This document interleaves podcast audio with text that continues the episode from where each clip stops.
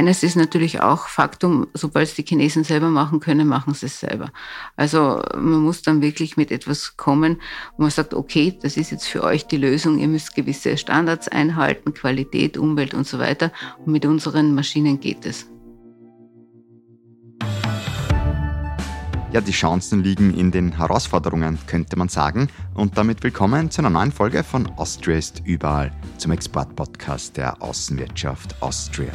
Wir sind heute wieder mal in China unterwegs oder besser gesagt kommt China eigentlich zu uns, denn meine Gesprächspartnerin, die steht mir gegenüber. Sie ist absolute Asien-Expertin und als WKÖ-Wirtschaftsdelegierte in China tätig.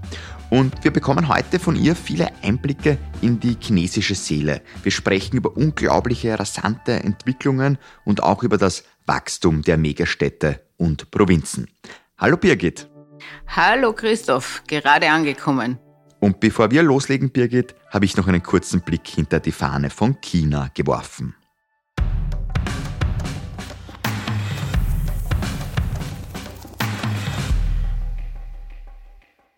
Möchte man in China erfolgreich sein, dann reicht es nicht aus, sich auf einen guten Spruch im Glückskeks vom China-Restaurant zu verlassen.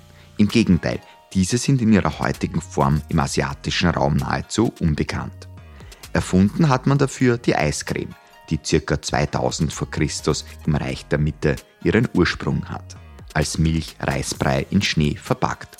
Apropos Reich der Mitte, China heißt übersetzt nicht umsonst so, denn schließlich hat man mit 14 Staaten die meisten Nachbarländer der Welt. Aber bei der Größe auch kein Wunder, und das spiegelt sich auch in den 18 verschiedenen Klimazonen wider. Ob klirrende Kälte im Himalaya oder der tropische Regenwald. In China ist das alles zu finden, außer verschiedene Zeitzonen, denn davon gibt es nur eine.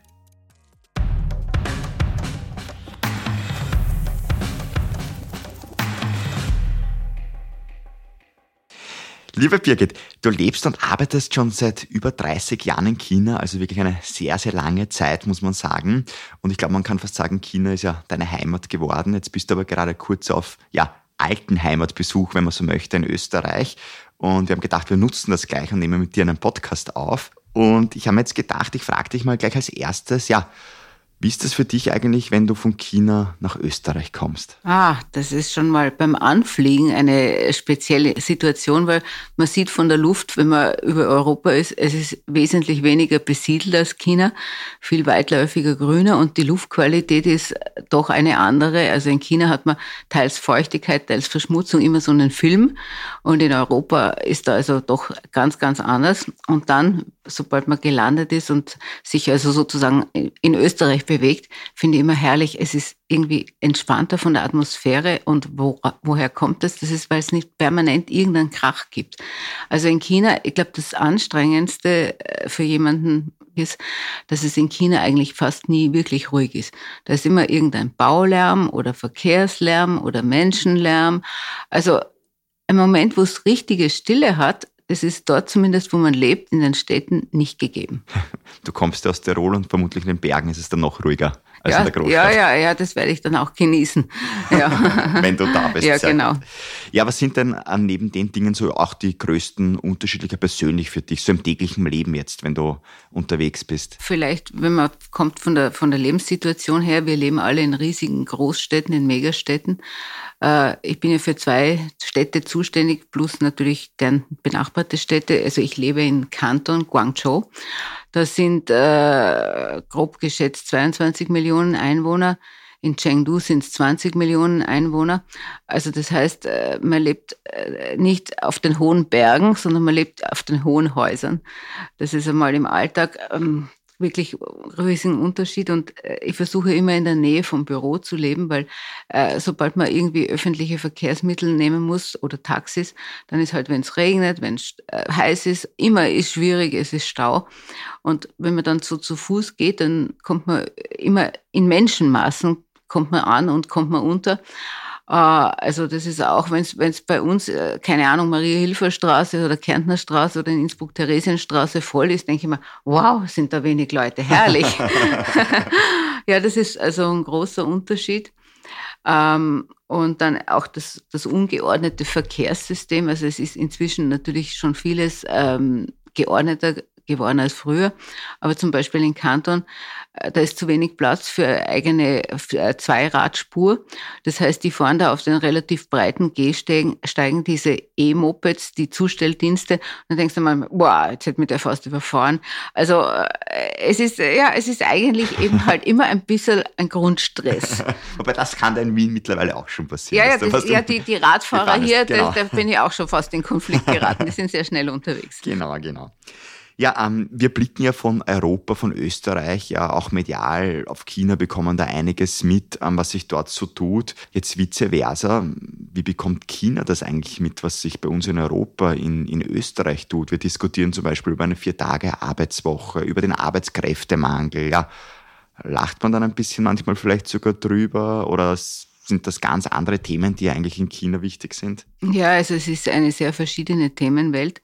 Ähm, die Frage ist auch wirklich, wie viel bekommen die wirklich mit, weil China ist ja nicht ein Land der freien Presse, ganz im Gegenteil, sondern es werden dann halt gewisse Themen aufgegriffen. Generell zum Image von Österreich ist es so, wir gelten als Land der Kultur, der Musik. Also ich glaube, die Chinesen glauben, an jedem Eck stehen bei uns die Leute und spielen Geige. und es gibt äh, keine Menschen, die nicht ein Musikinstrument spielen. Und äh, das zweite Image ist also saubere, intakte Umwelt, schöne Landschaft. Das sind für uns natürlich sehr erfreuliche Einstiegsszenarien. Aber wir versuchen natürlich auch die Kraft der österreichischen Wirtschaft und die Leistung des österreichischen Maschinenbaus und ähnliches ähnliches zu äh, bewerben und das ist dann natürlich schon schwieriger. Aber zurückkommen zu diesen Themen, vier Tage Woche und so, also ist für China nicht vorstellbar. Dort ist es so eher, die versuchen wegzukommen, speziell in den Branchen wie IT und moderne Kommunikationstechnologien, die versuchen wegzukommen von dem äh, sogenannten, nennt sich 996 also 996-Schema. Das heißt, 9 Uhr morgens bis 9 Uhr abends, sechs Tage die Woche arbeiten. Also die sind schon happy, wenn es auf fünf Tage geht und also vier Tage Woche nicht mal denkbar. Und ähm, ich glaube, diese Themen kriegt man wirklich wenig mit in China, weil das wird nicht aufgegriffen von den Medien. Von den Medien wird eher aufgegriffen, keine Ahnung, in Österreich irgendeine neue neue Sachen im ÖBB, Kaufzüge aus China zum Beispiel wäre ein Thema oder kulturelle Themen. Äh, und, aber äh, solche Sozialthemen werden eigentlich aus Europa selten in den Medien gebracht. Ich meine, generell, die chinesischen Medien haben schon eine klare Botschaft. In China ist alles perfekt und auf der Welt draußen ist eher Chaos. ja, kann, ich, kann ich mir vorstellen, dass das dort gerne gebracht wird ähm, weil du die ÖBB auch angesprochen hast, ähm, Thema Infrastruktur. Ja, wir haben jetzt schon ja sehr viele Länder akustisch bereist und irgendwie so das Thema Infrastruktur, wenn ich da irgendwie so ein bisschen nachgefragt hat, hat man schon sehr stark gemerkt, der China ist dort auch sehr stark in diesen anderen Ländern einfach vertreten. Auch in Europa, China versucht da wirklich Fuß zu fassen oder was heißt Fuß zu fassen, mehr oder weniger den Ton anzugeben. Ist das auch der Bereich, wo man jetzt aus Chinas Sicht, wenn man über den Export nachdenkt, der Bereich ist, der total wichtig einfach ist, da in die Infrastruktur überall reinzukommen? Ja und nein. Also äh, das Konzept der neuen Seidenstraße ist ja eigentlich kein reines Infrastrukturprogramm, ganz im Gegenteil. Das ist ein politisches Programm, was schon eigentlich seit nunmehr zehn Jahren gefahren wird. Und äh, das ist eine Anbindung von Nachbarländern, aber weit darüber hinaus. Es gibt auch die maritime Seidenstraße bis Südamerika und ähnliches. Also sprich, äh, für die chinesische Wirtschaft neue Handelswege zu eröffnen für chinesische Firmen, dann aber auch Versorgungssicherstellung mit Nahrungsmitteln, mit Ressourcen, Rohmaterialien und äh, also sozusagen auch Infrastruktur sich einzukaufen in internationale Häfen, Sri Lanka, Piräus, Hamburg jetzt. Also das ist das eine, aber was liefert China wohin, ist eigentlich weniger die Infrastruktur, sondern das hängt von den Märkten ab. In Europa und Österreich ist halt ein klassischer Markt, ist es viel äh, Konsumgüter, Elektro, Elektronik, Möbel, kleine Gadgets für den Haushalt. Also Konsumgüter jeder Art, neuerdings auch E-Fahrzeuge, Elektrofahrzeuge. Das ist ja der neueste Exportschlager, der ähm, sich sehr, sehr schnell entwickelt. Und aber andere Märkte, äh, zum Beispiel, keine Ahnung, Mittlerer Osten, Afrika, auch Südamerika, da kommen die Chinesen schon mit Bereichen, die für uns ein harter Mitbewerb sind, nämlich Maschinenbau und ähnliches auch. Also äh, das hat sich sehr verändert und ich würde sagen, die chinesischen Exportmärkte variieren davon, wie die Kaufkraftsmöglichkeiten und das Interesse des Ziellandes ist. Und über diesen Markt und auch wo Österreich ist, da möchten wir heute jetzt auch ein bisschen sprechen mit dir noch. Wir waren ja auch schon das ein oder andere Mal in China jetzt akustisch und auch in Asien natürlich einfach total wichtiger Markt ja auch für uns.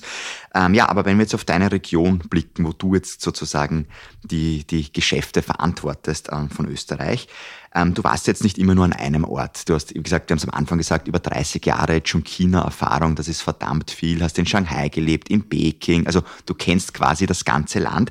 Ähm, jetzt bist du in einer Region, die für mich persönlich ja unbekannter ist, Guangzhou. Also ich habe mal ein bisschen mal googeln müssen, wo das eigentlich genau ist. Aber ist das doch vielleicht so eine Region, die jetzt, sag ich mal, für den klassischen Österreicher, die klassische Österreicherin vielleicht nicht so bekannt ist?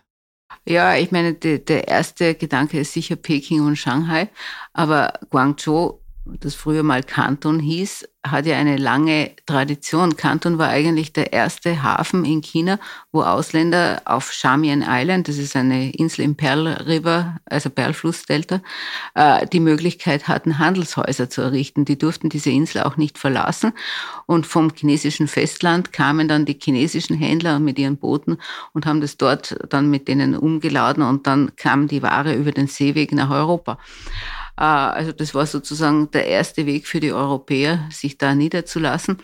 Und äh, Kanton war dann natürlich auch, als China begann sich zu öffnen, Anfang der 80er Jahre, äh, einer der ersten Plätze, wo es möglich war, für Investoren aus dem Ausland äh, zu produzieren. Damals waren es die primär die Leute aus Hongkong, also Fabrikseigentümer aus Hongkong, aus Taiwan die dort äh, eben Fabriken errichtet haben, weil es in Hongkong eben zu teuer war. Und so begann die ganze Eroberung.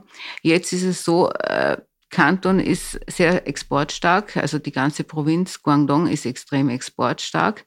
Das heißt, äh, wir haben hier viele Österreicher, die einkaufen, Sourcing betreiben, aber auch natürlich Maschinenbauer, die für die Exportwirtschaft liefern.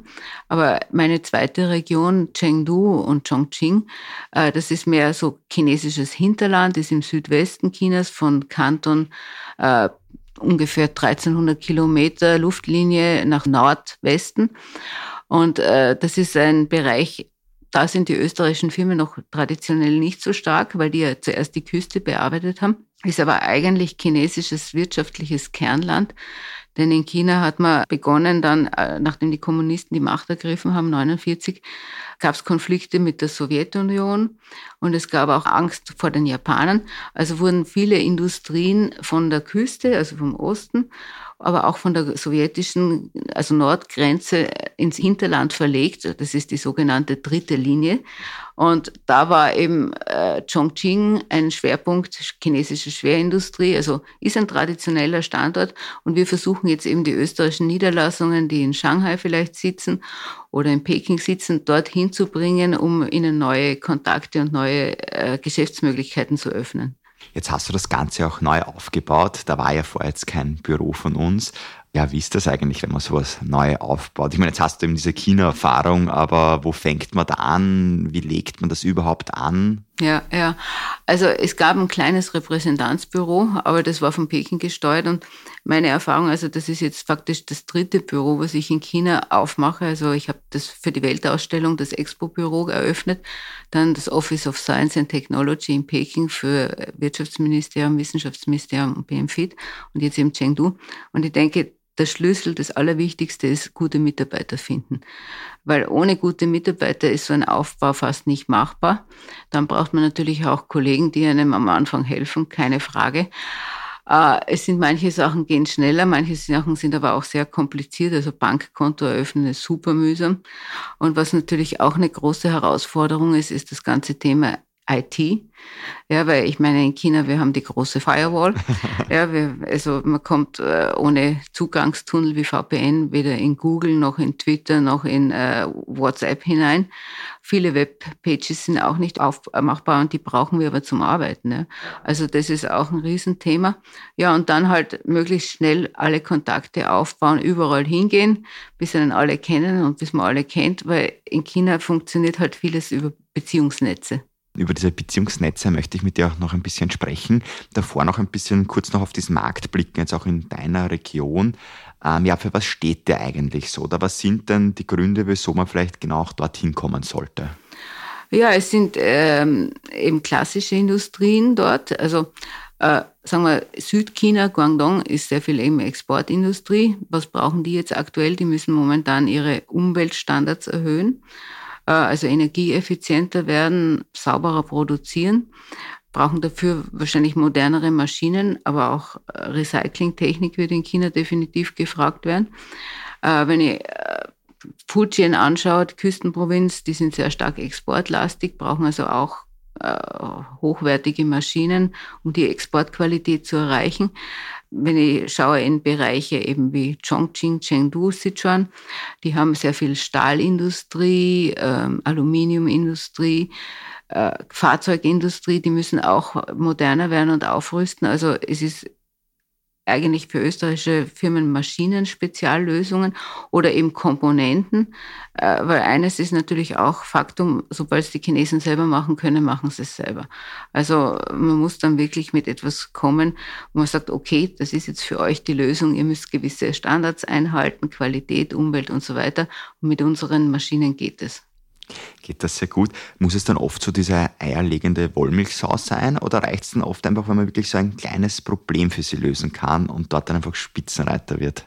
Ich glaube, die Chinesen sind ziemlich pragmatisch und die Chinesen sind, ohne das werten zu wollen, sicher keine Perfektionisten. Also es gibt im Chinesischen den Ausdruck Chabudo, das heißt, es fehlt nicht viel. Und das ist dann schon oft gut. Und äh, das ist auch ganz interessant, wenn äh, Produkte entwickelt werden in China. Also da ist es oft so, dass das noch nicht ganz perfekte Produkt bereits auf den Markt kommt und im intensiven Dialog und Feedback-Schleife mit den Konsumenten wird das dann verbessert. Ja, also in Europa äh, Autobau, Entwicklung eines neuen Autotyps geht vier, fünf Jahre. In China maximal drei Jahre und dann hat das Auto vielleicht noch Kinderkrankheiten, wird aber adjustiert und das ist ein ganz anderer Zugang. Sehr, sehr spannend. Ähm, ja, die Region, die du betreust, vor allem Guangzhou, das liegt auch sehr nahe an Hongkong dran, kann man sagen. Und in Hongkong waren wir auch schon und da kann ich mich noch erinnern, die Aussage, wo es geheißen hat, ja, in Hongkong gibt es eigentlich nur mehr Dienstleistungen, da wird nichts mehr produziert. Wir haben auch über extrem teure Wohnungspreise dort gesprochen, die mittlerweile schon über San Francisco liegen. Ähm, ja, ist das dann auch vielleicht diese Re Region Guangzhou so ein bisschen ein Bindeglied, wo dann Menschen nach Hongkong kommen, wo produziert wird für Hongkong? Ja, naja, es ist ja das politische äh, Projekt, ein riesenpolitisches Projekt, die sogenannte Greater Bay Area, also abgekürzt GBA, GBA. Und das sind neun Städte inklusive äh, Hongkong und Macau äh, als verbundene Städte definiert, die zusammen einen Wirtschaftsraum bilden sollen, der so ähnlich dem Großraum Tokio oder dem Silicon Valley entspricht. Und äh, da ist es so, also Hongkong ist aus chinesischer Sicht eigentlich inzwischen ein Vorort von Shenzhen, wenn man das mal so brutal sagt. Ja, weil Shenzhen äh, kopiert viel von Hongkong und fährt es aber auf ein höheres Level, also Scaling Up. Mhm. Klar ist Hongkong Teil der Greater Bay Area, aber es ist doch noch ein anderes, man muss über eine Grenze, es ist ein anderes Rechtssystem. Ähm, hat auch Vorteile. Google geht in Hongkong zum Beispiel. ähm, und, äh, aber, aber ich meine, die wirtschaftliche Kraft, das Potenzial ist natürlich sehr stark in diesen neuen Me Megastädten Shenzhen, Guangzhou, Zhuhai, Zhongshan. Also die bilden da so rund um das Pearl River Delta die Städte und da wird auch extrem viel in Infrastruktur investiert. Jetzt wird demnächst eine Brücke fertig. Die spart dann die Fahrzeit von äh, Shenzhen auf die andere Seite von diesem Flussarm, was jetzt zwei Stunden ist, ist dann plötzlich nur mehr 20 Minuten. Dann gibt es einen Tunnel dazu auch. Äh, dann wird es auch einen Eisenbahntunnel geben. Also es ist alles irre, was da passiert und wie schnell es passiert. schnell. Ich glaube auch mit Zug oder da ist man ja auch drauf und dran, dass die Verbindungen immer schneller werden und von A nach B in Rekordzeiten man kommt. Ja, ja, ja. Also aktuell die High-Speed-Trains, die fahren 300 sowas im Schnitt aber es wird an Zügen gearbeitet, die 500 km/h hinbringen. Wahnsinn. Und das ist dann natürlich schon gewaltig. Und es ist natürlich auch interessant, wenn ich jetzt vergleiche, vor 30 Jahren äh, in China war es sehr schwierig, von A nach B zu kommen. Äh, viele ländliche Gegenden haben sich einem überhaupt nicht erschlossen, weil man halt einfach äh, ja, vielleicht vier Tage im Bus sitzen hätte müssen. Jetzt sind diese Orte teilweise an die High-Speed-Trains angebunden und dadurch hat man natürlich ganz anderen Zugang. Es gibt noch immer genug Orte, die kaum zu erreichen sind, weil China ist ein Riesenland. Also allein mein Betreuungsbereich, neun Provinzen, sind von der Größe her und von der Bevölkerung her mit der Europäischen Union vergleichbar. Und das ist nur ein Drittel des Landes. Aber ähm, äh, eben, aber durch die High-Speed-Trains sind halt eben neue Zugänge ermöglicht und das ist natürlich auch für die Wirtschaft interessant. Absolut. Hast du das damals schon gedacht, so vor 30 Jahren, dass sich das alles so entwickelt? Hätte ich mir nie vorstellen können. Ich sage auch immer, das, was ich gesehen habe in 30 Jahren und inzwischen sogar mehr. Also ich war das erste Mal 1986 als Rucksackreisende in China. Damals fuhren die schnellen Züge 50 km/h, jetzt eben 300 und bald 500. Und damals war das unvorstellbar, wirklich unvorstellbar. Und ich denke mir immer, wenn ich jetzt zurückblicke, was ich in diesen vielen Jahren an Änderungen gesehen habe, das ist, ich glaube, in Europa hat sich in 300 Jahren nicht so viel verändert und sonst auch nirgendwo auf der Welt. Wahnsinn, ja. Hast du damals eigentlich auch schon so österreichische Produkte entdeckt? Oder vielleicht, wenn du es jetzt mit jetzt vergleichst, zum Beispiel im Austrias überall, jetzt sind wir ja doch in sehr vielen Bereichen. Ähm, Hat es damals auch schon so Erfolgsstories gegeben? Und vielleicht im Vergleich auch zu heute, was sind jetzt so Dinge, wo du sagst, wow, ja, also es gab sehr wohl schon gute Beziehungen. Also unsere Außenhandelsstelle in Peking wurde ja bereits 1966 eröffnet, äh, noch fünf Jahre vor den offiziellen diplomatischen Beziehungen, die 71 begonnen haben. Und ich war 86 Volontärin in Hongkong einen Monat in unserer Außenhandelsstelle. Also das war der Anfang. Und äh, ich bin danach eben fünf Wochen mit dem Rucksack durch China gefahren. Und die erste Station war Shanghai, also damals mit dem Flieger von Hongkong nach Shanghai, eine neue Welt. Und der Anlass war, es gab damals eine große österreichische Industrieausstellung, kann ich mich noch genau erinnern. Da waren 82 österreichische Firmen mit großen Exponaten, Maschinen und so weiter vertreten. Und das war natürlich sensationell. Also man kannte damals Österreich sehr wohl schon auch, also nicht nur als Land der Philharmoniker, sondern auch als Wirtschaftsland. Und speziell in China, ich meine, China ist groß, das mag schon sein, aber spe spezifisch in den Branchen ist das Wissen über Firmen in der eigenen Branche, also ob das jetzt Spritzgussmaschinen sind oder Plastikwebmaschinen oder keine Ahnung, äh, für Kabel und Draht, da war China einfach gut informiert immer schon. Und ja, in meiner ersten, ersten Einsatz in Peking, 89 bis 92, da sind wir noch mit sogenannten Katalogausstellungen durch die Lande gefahren, also nach Nordosten drei Stationen. Äh, Harbin, Heilongjiang und äh, Shenyang und Changchun.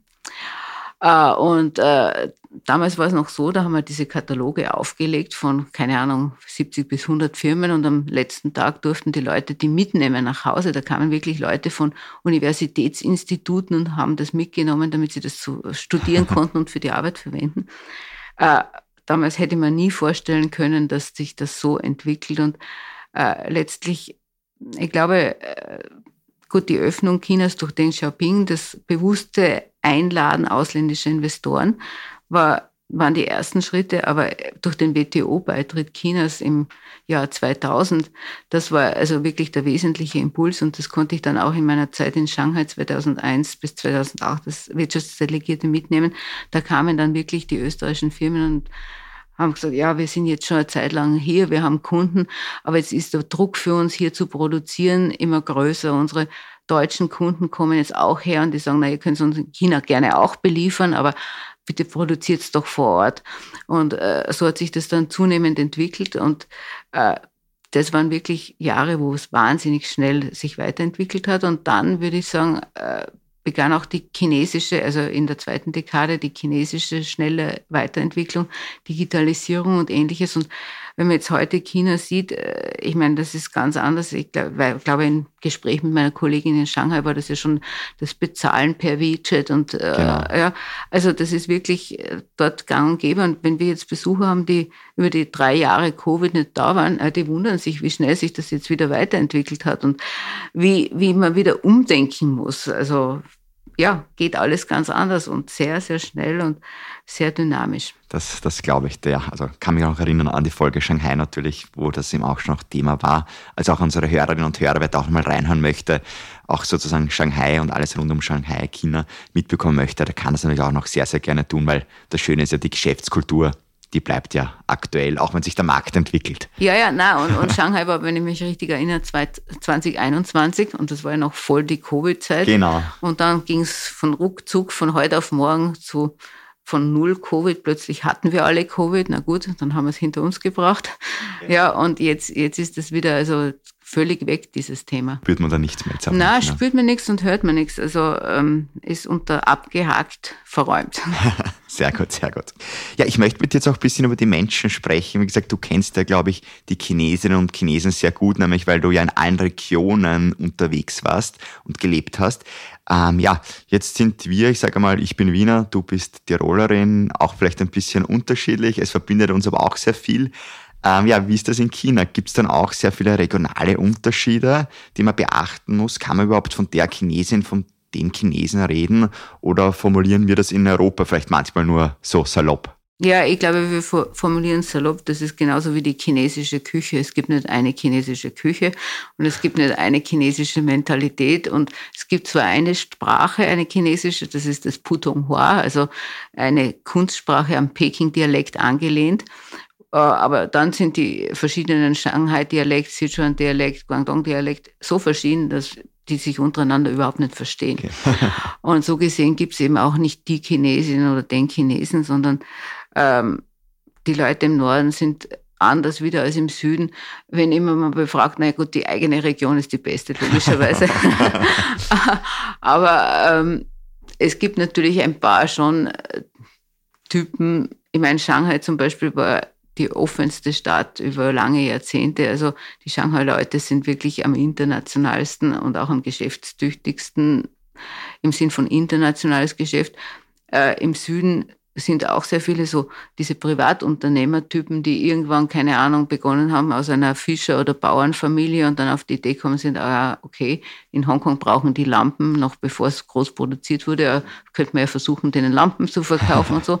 Also das chinesische Unternehmertum ist auch interessant und so Firmen zum Beispiel, ähm, äh, die, die jetzt allgemein bekannt sind, wie zum Beispiel im, im Küchenwarenbereich, äh, so wie Medea, also auf Englisch Midea, mhm. Medea schreibt sich die, die machen Kühlschränke, Mikrowellen und so weiter und haben ja auch die KUKA gekauft.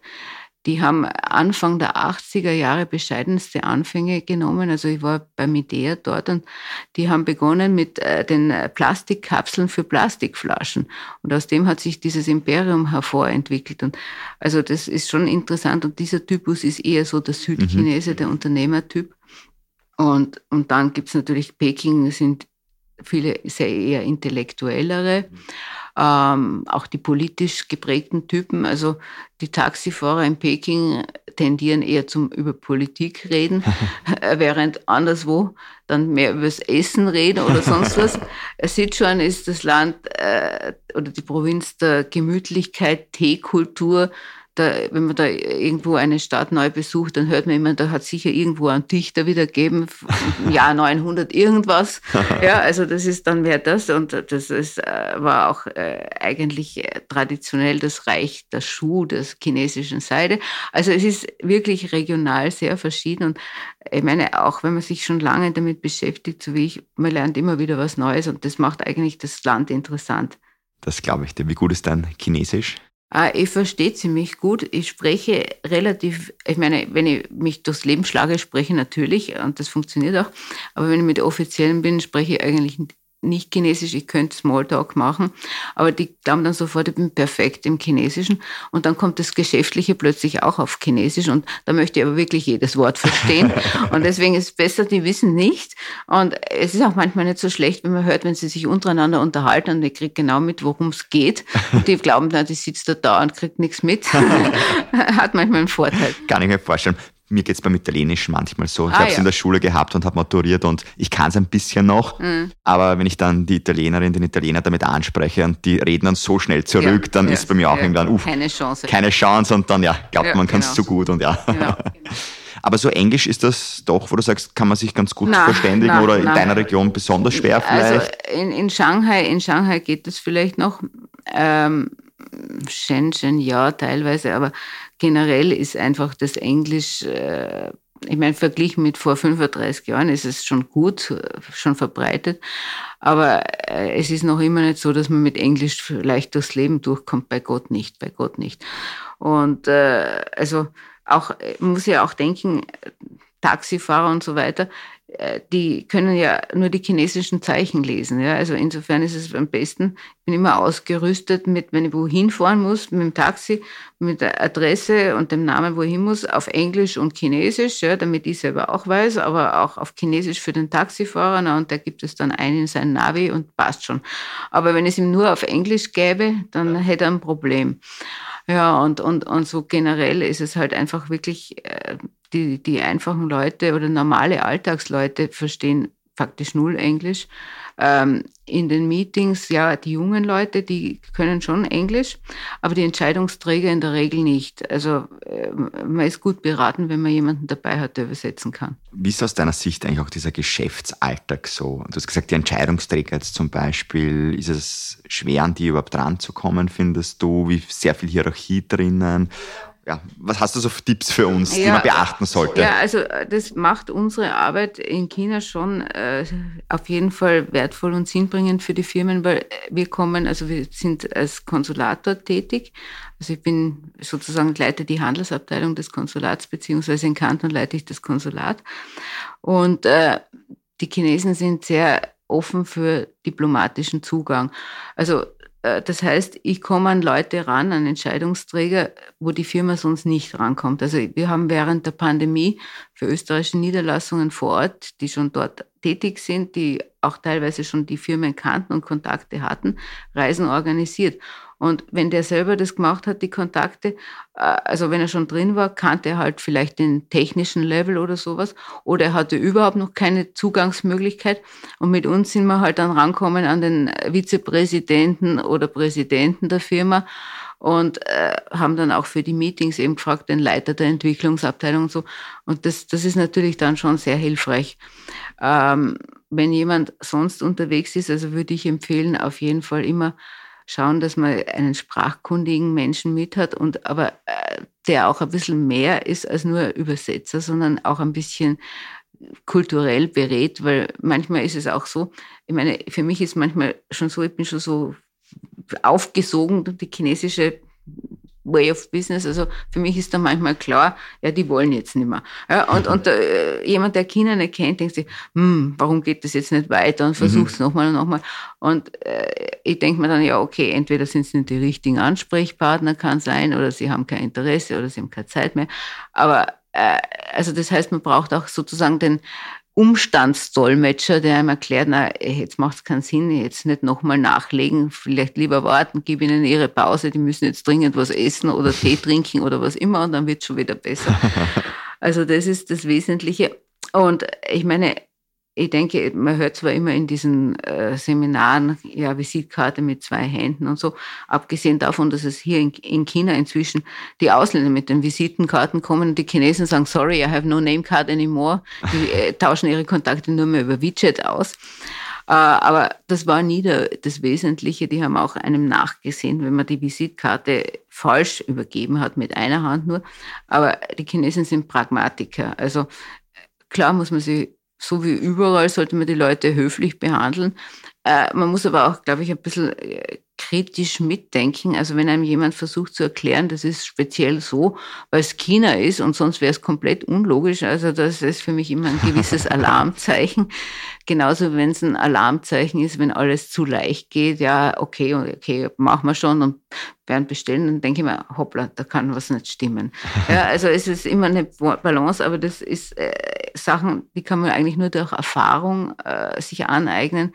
Äh, Bücher lesen ist nett, aber das bringt nicht dasselbe. Ja, und du hast die Erfahrung und deswegen auch der Aufruf, wer von dieser Erfahrung auch etwas braucht. Ja. Du und dein Team seid ja dafür da, ja. euch kann man kontaktieren. Wir freuen uns immer, wenn wir kontaktiert werden und wenn wir helfen können und wir versuchen eben auch wirklich äh, viele Reisen vor Ort zu äh, organisieren, weil es einfach was anderes ist. Also das hat man auch während Covid gesehen. Ich meine, da nützen die ganzen Kontakte, Kommunikation über Videoconferencing und so nicht in der Form, weil man kommt bis zum gewissen Punkt und dann geht's nicht weiter. Und die Chinesen sind wirklich Leute, die wollen eine Vertrauensbasis mit dem potenziellen Geschäftspartner aufbauen. Und da gehört halt dann dazu, dass man am Abend zusammensitzt und dass der irgendwas Chinesisches skurrile Gerichte isst und der chinesische Gastgeber freut sich, dass der ganz überrascht ist, was er da isst und dann vielleicht noch äh, Schnaps trinken oder Wein trinken. Also es gehört mehr als nur Videokonferenz dazu. Hast du da schon so manche skurrilen Situationen erlebt? Ja, also äh, so eine ganz schnelle, ein skurriler Flash war schon, also ich war mal in äh, Shanghai unterwegs mit dem Taxi und ich meine, die Zuhörer hören, sehen das nicht, aber ich bin rothaarig und schaue also wirklich ziemlich westlich aus, würde ich mal sagen. Und dann dreht sich der Taxifahrer um während der Fahrt und fragt mich auf Chinesisch, ob ich eine Japanerin bin. Für den war offensichtlich klar, ich bin eine Ausländerin, aber äh, die Kategorie, die am meisten kannte, war ein Japaner. Na und skurril. Also ich würde dich jetzt nicht als Japanerin einschätzen, du sitzt da gegenüber, also Nein, will ich nicht drauf kommen. Nicht unbedingt, nicht unbedingt. Ne? Na und skurril ist natürlich auch auch, aber das ist mit schöner Regelmäßigkeit, äh, wenn wir bei irgendwelchen Konferenzen und so sind und werden dann äh, als wichtige Persönlichkeiten betreut, dann hat man dann immer so Volontäre, die sind dann verantwortlich, dass man dann zur rechten Zeit wohin geht. Und es ist immer das Gleiche wenn die um 8 Uhr einen bestellen, dann kann man ziemlich sicher sein, dass man nicht vor halb neun losfährt. Und dann steht man dort, wo man sein soll, eh noch mal eine halbe Stunde bis Stunde herum. Dann sage ich immer, der chinesische Spruch ist, hurry up to wait. also schnell sein, dass man warten kann. Genau, genau. Das ist ganz wesentlich. Ja, ja, ja. Ja, liebe Birgit, für dich geht's jetzt dann wieder zurück nach mhm. China. Mhm. Und ich würde vermuten, viele, die nicht oft nach China reisen, die müssen mal sich eine lange Checklist zurechtlegen, was sie alles beachten müssen, mitnehmen, mhm. im Reisegepäck haben. Mhm. Das geht bei dir vermutlich verdammt schnell schon. Ähm, ja, was sollte denn auf unserer Bucketlist oben stehen auf unserer, bei unserer Reisevorbereitung? Ja, also äh, Smartphone ist überlebenswichtig. Ohne das geht mal gar nichts. Es fängt nämlich schon bei der Einreise an, dass man sich äh, scannen muss, irgendein Mini-Programm für den Zoll. Das war ja vor Pan Pandemie noch nicht, aber jetzt ist es. Also Smartphone am besten ausgerüstet mit möglichst vielen Programmen, von Übersetzungsprogrammen über eben äh, sonstige Zahlungs-Apps allenfalls auch. Also kann man koppeln an eine österreichische Kreditkarte. Dazu können wir auch dann Infos geben. Äh, ja, dann, ähm, das ist eigentlich das Wichtigste und viel Geduld und ähm, Geduld nämlich auch im Sinn mit sich selber, weil äh, die Chinesen sind sehr schnell, aber bis man sich selber zurechtfindet, das dauert meistens. Äh, und ich glaube auch, ähm, ich glaube, man lernt in China genau hinzuhören und hinzuschauen, weil man versteht ja nichts. Man kann nichts lesen üblicherweise und äh, man versteht die Sprache nicht. Also das heißt, man muss sich orientieren. Wenn ich jetzt in einer Stadt bin und keine Ahnung, ich suche den Markt und kenne mich nicht aus, dann muss ich halt schauen, wo kommt denn da jemand mit Sackeln daher? Okay, dann ist das ein Indikator, wobei das hat sich auch geändert, weil inzwischen wird ja sehr viel äh, online bestellt und dann nur mehr delivered. Also das ist auch was anderes. Na, und ansonsten gut vorbereiten. Ja. Also ich glaube, man unterschätzt die Entfernungen, man unterschätzt die Größe der Städte, man unterschätzt eben auch, wie das Reisen läuft. Also bei uns geht man auf den Bahnhof und erst denkt man, ja, okay, der Zug, jede Stunde wird schon einer gehen und dann nimmt man halt den, den man erreicht. China, nein, nein. Das muss man vorher das Ticket kaufen und dann hat man genau für diesen Zug den Platz und wenn man dann spontan ändert, ja, dann wird das mehrere Stunden verändert, weil die Züge oft dann schon ausgebucht sind und voll und dann Schlange stehen beim Zurückgeben und dann noch dazu mit Sprachschwierigkeiten, also das wird dann kompliziert. Also idealerweise auch vor Ort dort einen Kontakt haben, dessen Nummer man hat und sagen kann, du, ich stehe jetzt da irgendwo und keine Ahnung, geht nicht weiter. Aber eben dafür sind Übersetzungs-Apps dann natürlich auch sehr hilfreich. Ja, und, und ja. Und Lust aufs Land. Lust aufs Land, Offenheit, genau. Und, und äh, Freude am Staunen. Freude am Staunen, das waren jetzt schöne Schlussworte von dir. Ich habe es ein sehr nettes Gespräch gefunden. Ich hoffe, du hast so gesagt, ja, es darf nicht viel fehlen oder ein bisschen kann fehlen, wie das Sprichwort besagt. Ich hoffe, wir haben es geschafft. Ähm, ich sage herzlichen Dank ja, fürs Kommen und für die Aufnahme mit dir. Vielen Dank, Christoph, und ich hoffe, viele unserer Zuhörer sind angeregt, sich bei uns zu melden. Und wir freuen uns, wenn wir was aus Österreich hören und unsere Firmen unterstützen können und ein bisschen helfen können, dass das große Reich der Mitte ähm, klarer wird. Und für mich ist es so eben auch nach all den Jahren, ich sage immer, am Anfang glauben die Leute, sie durchschauen alles sehr schnell. Ich bin dann irgendwann zum Schluss gekommen, ich nehme immer gern das Bild eines Fensters mit einem Vorhang. Ich öffne den ersten Vorhang, dann kommt der nächste, der nächste, der nächste. Und dann nach dem zehnten Vorhang ist einem irgendwann klar, alle Vorhänge wird man nie schaffen. Wahnsinn, sehr schön. dann herzlichen Dank. Ich sage danke. Ja, vom Reich der Mitte geht es dann für uns in der nächsten Folge nach Usbekistan, bevor wir dann nach Uruguay und nach München weiterreisen. Ich hoffe, du bist dann wieder dabei und hörst bis dahin auch in ein anderes Land von unseren Reisen noch rein. Ja, wir haben ja mittlerweile schon die ganze Welt recht schön abgedeckt. Mach's jedenfalls gut, habe eine schöne Zeit. Wir hören uns. Mein Name ist Christoph Hahn und nicht vergessen, Austria ist überall.